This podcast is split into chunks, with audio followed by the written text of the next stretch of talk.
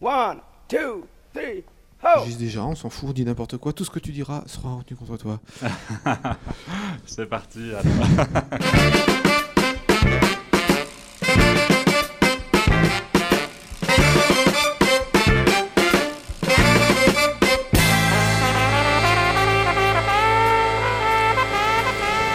Salut tout le monde, vous écoutez Pause Vélo et nous sommes au festival Festivélo 2022, le festival roman, le festival de Lausanne des voyageurs à vélo. Et aujourd'hui, on est avec Gilles. Ça roule, Gilles? Salut Eric, oui, ça va bien. Je suis content qu'on retombe sur des températures qui sont des vraies températures d'automne. Enfin du froid. Ouais, et puis c'est sans doute un des bons sujets à aborder lors de Festivélo, c'est comment on s'habille en température plus fraîche. Ah ouais, tiens, ouais, tiens, on posera la question à nos cyclo-voyageurs. Premier cyclo-voyageur, numéro 1. On est avec. T'as vu, je fais les bruitages à la bouche. Ah, c'est beau. On n'a pas les moyens de. J'y crois en plus. On est avec Richard. Comment ça va, Richard? Bonsoir, ça va tr- bonjour, ça va très bien, très très bien, content d'être là. Et c'est la deuxième fois que t'es là? C'est la deuxième fois, euh, même la troisième fois, mais c'est la deuxième fois que je présente quelque chose. La première fois, c'était euh, le voyage euh, autour de mon jardin en trois jours. Ouais, trois jours. ah Oui, alors, fou, là, il y avait au moins 25 mètres, je crois, un truc comme ça. 180 mètres. 100 ca- Oui, oui, t'as un grand 180 jardin. mètres. Oui, Et là, tu reviens avec un projet un peu foufou. Tu as découvert un carnet, un carnet de voyage de quelqu'un qui est parti en voyage à vélo et qui a écrit son histoire. Et ce carnet, il date de 1891. C'est ça, lors d'un précédent voyage à vélo, euh, quelqu'un euh, avec qui je discutais m'a dit euh, au détour d'une phrase Ah, bah, moi aussi j'ai un carnet de voyage de mon arrière-grand-père qui a fait un voyage à vélo en 1891. Et donc moi j'ai sauté sur l'occasion, donc j'ai récupéré le carnet de voyage original, bon j'en ai fait des photocopies puisqu'il était quand même un petit peu fatigué, et j'ai décidé de refaire le même voyage, donc entre Chaumont en France, Chaumont, Haute-Marne et Paris. Donc euh, voyage de deux jours euh, et à peu près 270 km. Ça a pris le même temps euh, J'ai essayé de coller au plus près à euh, ce qu'il avait fait. Donc lui était parti deux jours, moi je suis parti deux jours. Euh, je me suis arrêté le premier soir dans la même ville que lui. Quand je suis arrivé à Paris, puisqu'il indique le nom de la rue dans laquelle il s'arrête à Paris, puisqu'il va manger dans, dans sa famille à Paris, euh, ben, j'ai fini dans la même rue que lui. Voilà, j'ai essayé vraiment de coller au plus près à son histoire. Et l'état des routes, à ton avis, est-ce qu'il était assez proche ou très différent? Extrêmement différent dans le sens où euh, il en parle énormément dans, euh, dans son récit de voyage euh, et il note, il signale très très souvent la hauteur des cailloux. Donc en dessous, je sais plus, je crois que c'est en dessous de 4-5 cm, ça va encore, il peut pédaler, mais il y a plein d'endroits où il dit que c'est impossible de rouler à vélo et donc il pousse le vélo. Ouais, Donc toi, Voilà. tu, tu as, pour respecter le rythme, tu as pu faire de grandes pauses, j'imagine. Alors euh, lui en faisait déjà des grandes aussi. Euh, moi j'ai fait des pauses aussi. Euh, les pauses pour moi c'était plutôt euh, bah, pour aller vérifier un petit peu ce que lui racontait pendant son voyage puisqu'il donne des noms d'hôtels, des noms de restaurants dans lesquels il mange. Donc euh, je m'étais renseigné en amont sur euh, l'existence ou pas de ces hôtels, de ces restaurants. Je suis allé vérifier sur place, donc j'ai fait plein de détours, plein de, plein de recherches et c'est ça qui a pris euh, le plus de temps dans le, dans le voyage.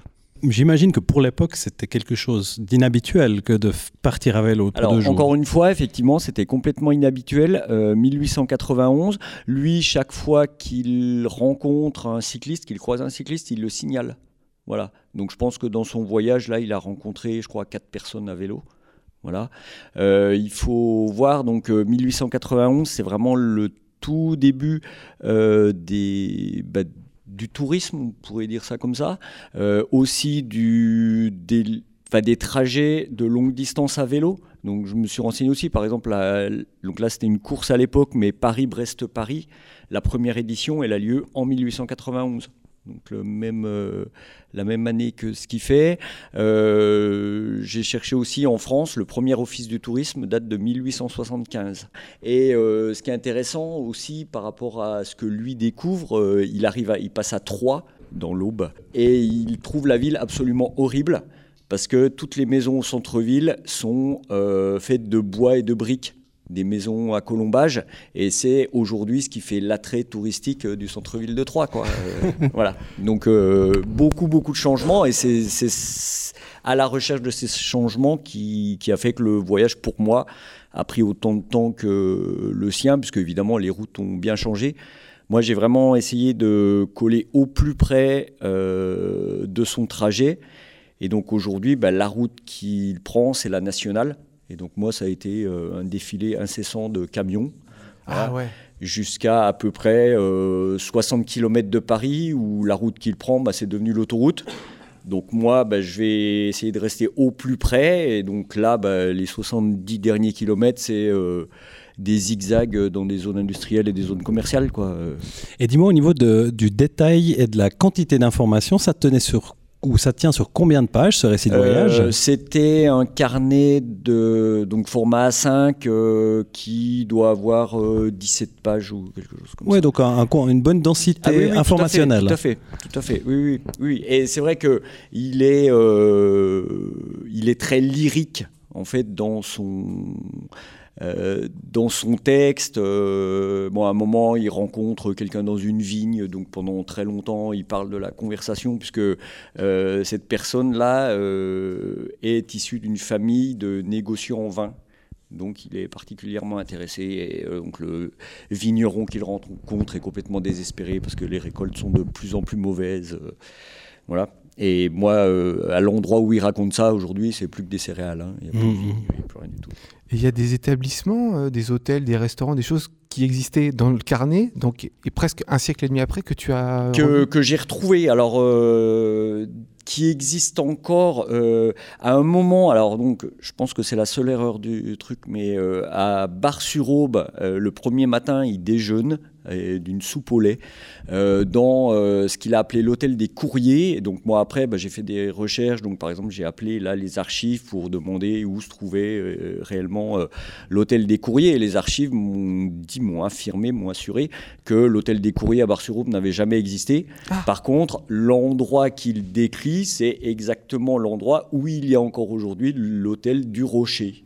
Ah, voilà. il s'est planté Et quand il a rédigé. Voilà, ben oui, je pense. Voilà, il a, ré- il a écrit rétrospectivement et je pense qu'il s'est trompé, par exemple, euh, pour ce nom-là. Mais autrement, le l'hôtel, le restaurant du midi à euh, à Troyes, euh, donc j'ai retrouvé exactement l'adresse. Aujourd'hui, bah, c'est une galerie de peinture, euh, mais Mm. voilà quoi. et, euh, je me suis pris- Et- par rapport à- la préparation, tu, tu- combien de temps ça t'a pris pour planifier les choses et puis te- être certain que tu pouvais faire un peu l'inventaire des différents endroits qu'il décrivait Bon, entre l'idée, entre le carnet et puis les recherches en amont, je pense que j'ai dû y passer trois mois à peu près. Waouh Voilà. Et, euh, et puis, bah, surtout après, quoi. euh, Il y a aussi eu d'autres recherches euh, après le voyage, avec l'idée bah, de pouvoir transmettre, transmettre cette histoire et puis d'ess- d'essayer d'être le plus complet possible. Par exemple, dans la présentation que je fais, il décrit la vue, la première vue qu'il a de Paris au loin. Et par exemple, bah, j'ai essayé de rechercher euh, des gravures de l'époque. Et euh, bah, donc j'ai recherché, j'en ai trouvé une. Enfin, c'était à se demander si c'était pas lui qui l'avait faite, tellement ça colle exactement à la description qu'il qui fait. Quoi. Alors là, donc, c'est le passage où il voit euh, Paris pour la première fois. Je gravis une petite côte, puis bientôt je me trouvais au sommet d'un plateau d'où je pus jouir d'un panorama splendide. La grande ville m'apparaissait là presque tout entière, et sur la droite, j'apercevais dans la brume la tour Eiffel. D'innombrables cheminées géantes vomissaient une fumée noire. C'était pour moi un coup d'œil d'autant plus joli qu'il m'était tout à fait nouveau. Ce qu'on constate, c'est qu'il n'insiste pas du tout sur la, vue de la Tour Eiffel, parce qu'en fait, on est en 1891, la Tour Eiffel a deux ans, et euh, j'ai fait des recherches, et à ce moment-là, il n'y a quasiment aucun touriste qui va visiter la Tour Eiffel, en tout cas, personne ne va à Paris pour voir la Tour Eiffel, et on se pose encore la question de savoir si on allait la garder ou la démonter. Et c'est quelqu'un qui était connu pour euh, sa qualité d'écriture, euh, vu Pas du tout, tous les c'est, détails. euh, c'est un jeune euh, qui inconnu parle- total. inconnu total. Il a 22 ans. euh, il finit ses études. Et euh, bah, je pense aujourd'hui. Enfin, Aujourd'hui, il y a plein d'étudiants qui, euh, les études finies, vont faire le tour du monde pendant un an. Bon, bah, lui, voilà, il prend son vélo et il va à Paris euh, manger chez sa famille. Et, euh, et après, il rentre en train et il travaille dans l'entreprise de négoce de vin. Quoi, voilà. Il s'appelle comment? Il s'appelle Henri Lacaille. T'avais pas l'impression Voilà. de pédaler avec le fantôme d'Henri Lacaille à Ah, tes mais c'était. euh, moi, évidemment, c'est pas ma famille, donc il n'y a pas le côté euh, sentimental, mais euh, justement, ce voyage-là, je l'ai présenté il y a une semaine et demie à Chaumont, dans une librairie, avec plein de descendants de ce Henri Lacaille. quoi. Il y avait son petit-fils, son arrière-petit-fils, voilà. Et, donc, et donc, eux étaient euh, mais complètement émus en disant Mais euh, c'est trop génial ce que vous avez fait pour notre famille, quoi. Et, et lui était, euh, était un personnage dans, dans la famille ou pas plus Non, non, non, pas Ouais. du tout. Pas du tout. Non, non, euh, non, non. Le jeune qui finit ses études et qui part avec son vélo, quoi. euh, voilà. Voilà. Merci Richard de nous avoir fait rêver. Moi perso, ça me, ça me Ah, moi, ça me touche et ça montre comme quoi le- l'aventure, elle est juste derrière la porte. Quoi. C'est exactement ça, oui, oui. Et c'est de, ouais, d'arriver à, à ressortir des, des petites choses, enfin, quasiment insignifiantes, euh, et pour euh, prendre conscience de, euh, bah, en l'occurrence là, de, de l'évolution euh, du monde, quoi. Parce que, enfin, il y a certaines fois, enfin, je me souviens d'un passage où il explique qu'il rentre dans une petite ville dynamique et commerçante. Et euh, cent ans après, il n'y a plus rien, il n'y a plus un commerce, il n'y a plus, plus un bar. euh, Enfin voilà, toutes ces choses qui font que ah ouais, c'est voilà, ça va au-delà du voyage quoi. C'est de la sociologie, en fait. Tout à fait, tout à fait. ouais, ouais. Ah, c'est marrant parce que du coup, en écrivant ça, il pensait pas que ça pouvait être quelque chose qui, pour un, un siècle et demi après, Ah ben pas du tout. on aurait l'impression de redécouvrir un pays, quoi. tout. Avec Pas une tout. véritable valeur historique hein, Tout sur les, Ah les oui, oui, détails. Oui, oui, oui, oui, tout à fait. Oui, oui. Henri. Lacaille. Ouais. Ce qui est bien, c'est à ce, à ce festival, en fait, il y a qu'à se pencher pour trouver des gens formidables euh, à interviewer. Et c'est le cas. On est avec Philomène. Ça va, Philomène? Ça va. J'ai rien que le nom, t'as envie de l'interviewer. Ah Philomène. ça intrigue. l'a bien aimé. C'est du grec, hein, c'est C'est ça. du grec, bien Ouais. sûr, PH. Alors Philomène, toi, tu es illustratrice et tu es cyclo-voyageuse. Pourquoi tu es ici? Parce que je me suis incrustée, clairement. Parce que je suis fan des voyages vélo, que j'aime illustrer euh, les voyages que j'ai faits. Et donc avec mon frère, et ça a été une découverte, le voyage vélo. J'avais besoin d'inspiration. Et je dessinais déjà. Et je me suis dit, bah, pourquoi pas lier les deux. tu Et voilà. Tu fais des carnets de voyage illustrés? As-tu beaucoup d'expérience avant d'illustrer tes voyages à vélo? C'est-à-dire des, de Des les- expériences de vélo, de vélo. avant de décider de les illustrer Alors, euh, c'est une très bonne question parce que c'est aussi pour ça que je suis là. Les gens pensent que je suis une vélo, euh, vélo euh, loveuse de toute vie, mais mon père était fan de vélo. On en a fait, j'étais asthmatique, donc je pleurais sur mon vélo. J'en ai pas fait pendant 10 ans. Je suis arrivée à Paris, je voulais pas prendre le métro, j'ai pris un vélo. Et après, mon frère faisait des voyages à vélo, donc du coup, je m'y suis mis. Maintenant, je suis accro. Voilà, Ok. Ah, c'est une vraie drogue, hein, c'est ça le problème. c'est exactement ça. et là, tu es venu nous voir pour enregistrer avec un truc. Bon, c'est pas radiophonique, mais c'est pas grave. C'est tellement magnifique ce que tu as fait, des petits. Regardez mes illustrations. Voilà. Illustration 1. Alors décris-nous ton, ton bouquin en fait. En gros, là, je vous ai amené le dernier parce que c'est celui que j'ai fait avec mon frère. Mon frère écrit, moi, j'illustre et je fais la maquette du livre, qui est mon métier de base. Ça s'appelle les... Ces îles au bout du monde. Exactement, ces îles au bout du monde. Donc, c'était pour faire une petite référence aux îles qu'on a découvertes en Océanie, donc euh, la Nouvelle-Zélande et la Tasmanie, avant d'être écourtées par le vilain virus. C'est pas vrai. Et alors, comment tu décrirais ton style de, de dessin, toi? Eh ben, alors, j'ai un style plutôt figuratif et euh, du coup, j'ai pris l'aquarelle comme étant un médium vraiment pratique pour voyager. Euh, Il y a énormément euh, d'ornithologie et de biodiversité dans les livres parce que c'est quelque chose qui me passionne et notamment ben, voilà, des dessins de moi et mon frère à vélo, en campement. Et l'idée, c'est aussi de faire découvrir par le biais du livre, donc c'est assez simple, hein, c'est un peu ce que tout le monde fait, mais de faire découvrir ben, ce que c'est là-bas. Euh, sur, sur l'idée de faire des illustrations qui illustrent ce qu'on a vu. Et mon frère qui écrit son style ce serait plutôt un côté poétique philosophique Donc on n'a pas le récit de voyage euh, dont on est habitué maintenant, où on a euh, le jour, les kilomètres, ce qu'on a mangé, et voilà.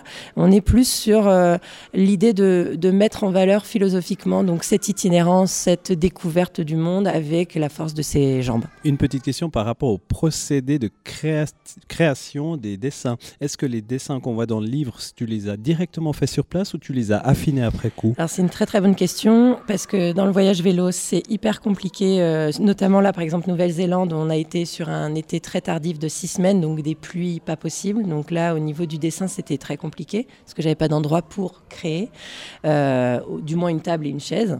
Donc euh, le process ça a été de faire des pré-dessins. Souvent je fais beaucoup de brouillons, je suis mise brouillon et euh, du coup là par rapport au fait que ça a été courté, ben du coup j'en ai beaucoup moins fait en voyage, mais il y avait toujours les les petits croquis et du coup je pouvais reprendre pour avoir cette euh, justement ce côté première impression premier jet qui m'intéresse. Et du coup, pas forcément de photos que tu aurais gardées.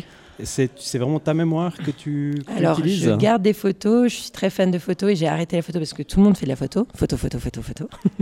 mais c'est aussi parce que je suis très nulle pour garder des cartes mémoire ou faire de mes affaires, c'est une catastrophe. Et un jour je me suis dit mais en fait je sais dessiner, ce sera ça mon moyen de mémoire, euh, de garder un souvenir et de transmettre. Et du coup, ce sera pas la photo. Même Bravo. si la photo m'aide à, voilà, quand même me rappeler de certaines choses, notamment après quatre mois de voyage, il y a des choses qu'on a besoin d'ajuster. Sur ton stand, on trouve autre chose. Il n'y a pas juste ton livre, il y a pas mal d'illustrations, de dessins et de macramé même. Macramé, oui. Alors en fait, mon frère, ça fait à peu près 15 ans qu'il voyage à vélo avec un didgeridoo et un handpan. Je pense que tout le monde voit ce que c'est maintenant. Oui, ça prend pas de place sur un vélo. Non, c'est hyper pratique. voilà. Donc mon frère avec son 60 kilos sur le vélo à, bo- à barouder partout. Ah, moi, j'ai une machine à écrire, moi. quand je Mais voilà, c'est très pratique. Et du coup, lui, il faisait ça et en fait, il se pose souvent dans la rue pour chercher un public et voilà, créer euh, ben, un mouvement. Et du coup, moi, je me mettais à côté avec mes bijoux. Et c'est venu en Amérique latine parce que j'ai appris le macramé dans la rue. Et du coup, j'ai commencé à en vendre un petit peu et c'est devenu quelque chose que j'aime. Et je mêle mes origines, euh, donc euh, franco-portugaises, avec tous les trucs que je peux chiner et euh, tout ce que j'ai récupéré dans mes sacoches en voyage, notamment des perles du Pérou, des graines d'açaï du Brésil, toutes ces choses-là pour faire voyager au travers de bijoux. Et voilà, et l'illustration, les dernières en date, ça a été avec une association qui s'appelle Projet Azur, où j'ai fait la Loire à vélo. Et là, du coup, ben, c'était les dessins de la Loire à vélo avec tous ces beaux oiseaux, ces castors qui me fascinent. Voilà, c'était l'idée de mettre ça en valeur aussi. Alors, comment on fait pour te retrouver, toi, tes illustrations et euh, ton livre également, Ces îles au bout du monde? Alors, on- c'est disponible sur mon site, très facile, philomènelelait.com. Il y a un petit shop, hein, on connaît tous, on va pas trop euh, faire l'explication, sinon c'est sur Etsy aussi. Et après, j'ai des stands de divers marchés que je fais euh, tout le long de l'année, sauf là parce que je pars en nouveau voyage vélo. Ah, c'est pas vrai. La maladie est de retour. Est-ce qu'il y a déjà un concept sur une publication qui en résulterait Alors, la maladie continue dans le vélo et aussi dans l'idée de faire un livre. En fait, on nous réclame beaucoup un prochain livre, donc les gens sont s'impatientent. Mais ton des- tes dessins sont super. hein. Et aussi, et du coup, l'idée, c'est de se dire, on fait un voyage, non pas justifier le voyage pour faire un livre, mais on aime ça. Et donc, le prochain voyage, il y aura un livre, je croise les doigts pour qu'il sorte entre la fin de l'année 2023 ou le début de l'année 2024, qui sera peut-être présenté ici au Festivélo. On l'espère. Merci, Philomène. Merci à vous. Merci.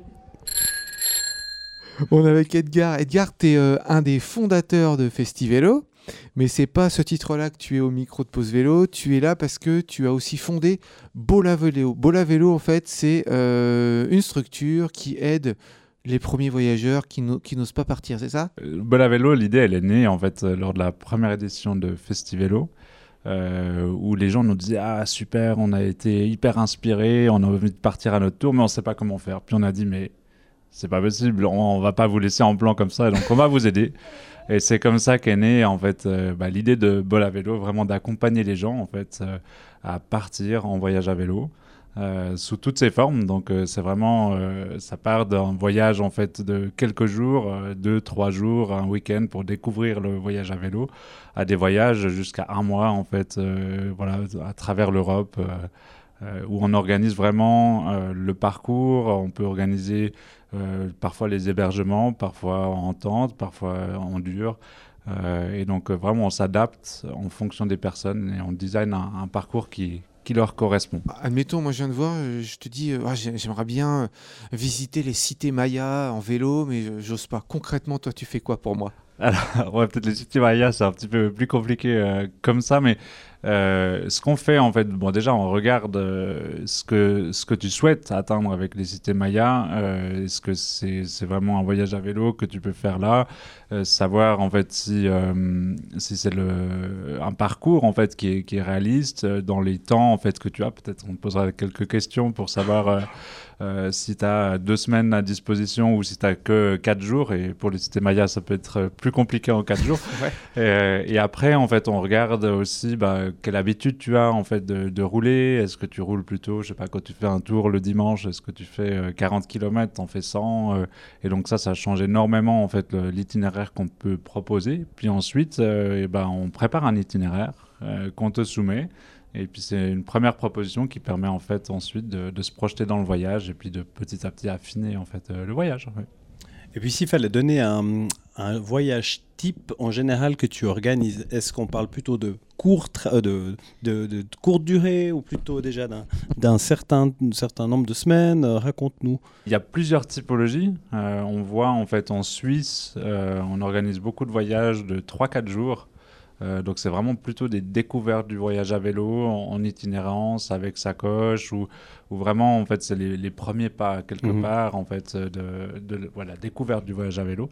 Et après on a d'autres voyages un peu plus euh, spécifiques où euh, typiquement euh, bah, on a accompagné des gens à partir au Japon qu'on connaît relativement bien.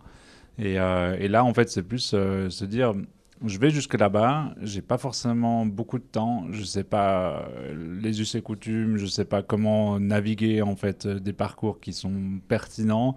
Et donc du coup bah, je m'appuie en fait sur Bola Vélo, euh, même si je suis un, un cyclo-voyageur expérimenté, mais ça me permet en fait d'avoir en, l'espace de 3-4 semaines en fait là-bas un, voyage qui, qui, prend forme beaucoup plus facilement pour moi.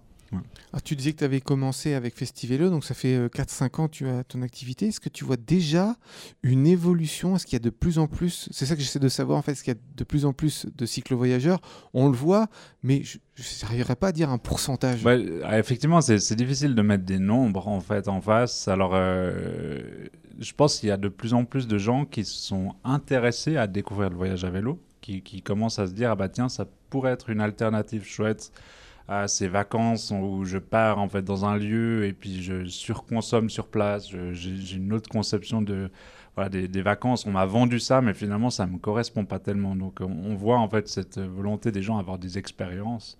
Et, le voyage à vélo offre des expériences, justement. Et ça, directement, euh, depuis la maison, on n'a pas besoin d'aller très loin pour ça. Donc on commence à avoir des gens qui, qui arrivent en fait avec ça, euh, ce type de demande en disant mais j'y connais rien en voyage à vélo. Euh, par contre, bah, j'ai envie d'une expérience. Et, là, c'est quelque chose qu'on peut vraiment leur offrir maintenant. Et je pense que de plus en plus, les gens qui viennent au voyage à vélo, qui ne sont pas les habitués, euh, sont, des gens qui vont chercher en fait à, changer un petit peu leur paradigme de vacances usuelles. Tu as des, anecdotes, des gens qui sont arrivés, euh, je sais pas où je veux aller, mais je veux vivre un truc fort, ou il y a, y des, des demandes un, peu, un petit peu particulières que tu as eues? Ouais, mais effectivement, il y a, y, a, y, a, y a des personnes qui viennent vers nous avec, euh, avec des demandes, en fait, euh, euh, parfois euh, étonnantes, en disant, bah, je sais pas, on aimerait faire une semaine avec des amis en Suisse, on aimerait tous les soirs aller voir des concerts. Ok, ouais. Alors du coup, c'est vrai que c'est- assez étonnant, quoi. Des parcours de visite thématiques, et, et c'est vrai que c'est c'est toujours intéressant de, de voir. Bah, on s'adapte aussi. Le voyage à vélo, c'est aussi ça, c'est s'adapter en fait au goût de chacun, à la vitesse, à- au, au centre d'intérêt. Et, et quelque part, en fait, bah, on compose un voyage qui, qui intègre en fait ces centres d'intérêt et qui du coup fait une mixité en fait assez intéressante de, de choses, quoi. Ouais. Par rapport aux, aux moyens de transport, est-ce que des fois il y a des, des voyages un peu hybrides où il y aura une partie avec du train? Euh, Est-ce que ça, c'est des aspects aussi que vous prenez ou vous, vous organisez? Quasiment systématiquement, euh, on propose des itinéraires qui vont dans une seule direction. Euh, et donc, du coup, il y a un retour en train si on part de la maison, ou des fois, en fait, on va en train jusqu'au point de départ et après, il y a le train pour revenir jusqu'à la maison. Donc, on, inclut effectivement le, planning de comment aller et revenir en train, ce qui n'est pas toujours évident quand on n'a pas la connaissance de comment ça fonctionne. Et puis après, au niveau matériel, est-ce que vous mettez du matériel à disposition ou est-ce que vous allez recommander? Comment ça se passe sur cet aspect logistique? Alors là aussi, on, propose, alors certains arrivent avec leur équipement, ils sont tout équipés, d'autres, euh, on propose de prendre leur vélo usuel, puis on rajoute euh, un bobbiac par exemple juste derrière, donc c'est quelque chose qui fonctionne très bien pour euh, tout de suite être transformé en vélo de voyage, voilà. Et puis parfois, bah, si c'est plus simple aussi logistiquement en fonction de la de destination, euh, parfois on loue du matériel directement sur place aussi. Euh, donc ça, ça permet de simplifier le transport, le voyage en train. Euh, on peut prendre des trains un peu plus directs des fois. Donc ça, c'est des aspects qu'on considère toujours. Et aussi, bah, si on n'a pas de matériel et qu'on part au départ de la Suisse, par exemple, on a aussi un partenaire bah, que je crois que vous avez interviewé, Roulet Voyage, Exactement. qui propose en fait, euh, voilà, qui propose des, des vélos en fait en, en location et des sacoches et différents matériels.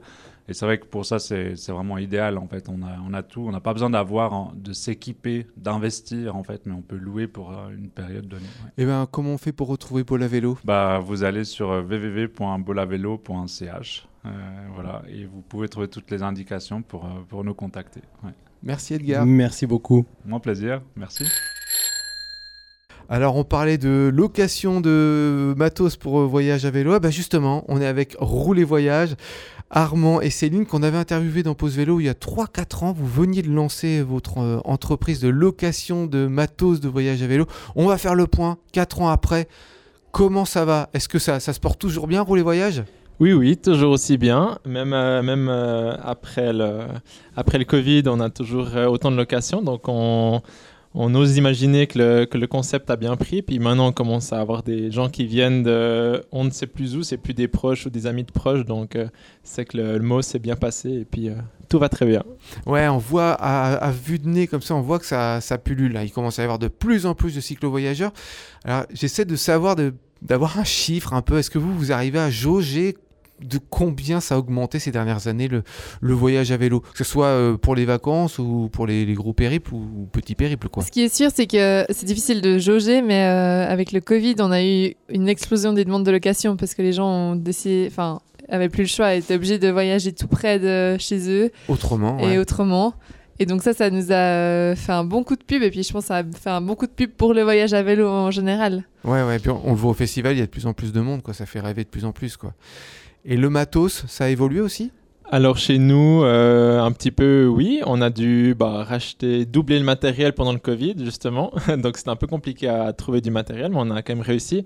Et là, après plusieurs années de bons et loyaux services, on va revendre notre matériel d'occasion, si jamais pour les intéressés. Et puis euh, donc les vélos et les sacoches. Et puis là, on va refaire toute une nouvelle flotte avec encore un peu plus de vélos.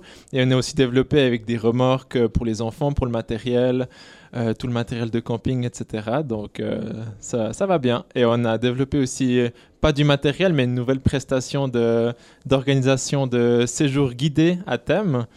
Euh, qui sont surtout euh, pour l'instant portés par euh, Céline et d'autres amis du voyage à vélo. Alors Céline, moi j'ai moi j'ai j'ai vraiment envie d'avoir des exemples de voyages que vous avez déjà fait à thème parce que ça m'intéresse à, à titre personnel. Alors des voyages qu'on a déjà fait pour l'instant, on a proposé deux séjours euh, d'initiation pour les femmes. Donc initiation, ça veut dire que c'était vraiment des femmes qui étaient jamais parties euh, en voyage à vélo et puis qui voulaient vraiment découvrir ça. Aussi tout le côté camping, pas seulement le côté vélo, mais aussi le côté camping. Et euh, c'était, alors on a réservé ça pour les femmes parce que c'est un public qui euh, parfois a- aurait des freins à se lancer dans une aventure pareille euh, en sachant qu'il y a peut-être des hommes hyper euh, sportifs. Enfin, voilà, c'est un peu l'image qu'elles auraient et qui du, coup ça les rassure de savoir qu'elles se retrouvent entre elles. Est-ce qu'il y a des, des nouveautés, des objets qui sont apparus pour euh, au voyage à vélo, des choses, des sacoches plus pratiques, euh, des, des... Je, suis en train de réfléchir en même temps que je pose la question. Qu'est-ce qu'il y a comme petite nouveauté ces dernières années qui, est arrivée, qui rend le voyage plus facile? Alors, en tout cas, à titre personnel, on n'a rien de révolutionnaire dans nos sacoches quand on part en voyage. Euh, parce que c'est le voyage, c'est aussi ben, la simplicité, se délester un peu de, de tout le superflu. Donc, on connaît aussi énormément de voyageurs qui ont laissé beaucoup de matériel à la maison, euh, enfin, qui ont renvoyé du matériel à la maison, à la maison en cours de voyage parce qu'ils se sont rendus compte qu'ils ne l'utilisaient pas. Euh, Genre le drone, Genre le drone peut-être, des choses comme ça. Donc euh, non, a priori, pour faire des beaux voyages à vélo, il n'y a pas besoin qu'on crée des nouvelles choses. Tout ce qu'on a à notre disposition pour l'instant, ça va vraiment super bien. Et puis on aime le matériel qui est aussi facile à réparer, que les euh, gens connaissent, et puis que voilà, qu'on peut, on peut trouver aussi des objets de remplacement ou des pièces de rechange facilement, euh, sans être dans quelque chose de super technologique justement. C'est un peu ce que je me disais. hein. On est dans le low tech. Donc quand on a trouvé une formule qui marche, eh ben c'est tout, ça marche et il n'y a pas besoin d'aller chercher plus loin. Donc les nouveautés, finalement, ça, se fait assez rare, quoi. Et bien sur ces bonnes paroles, on se quitte. Et n'oubliez pas, les copains, pour sauver l'humanité, Faites du vélo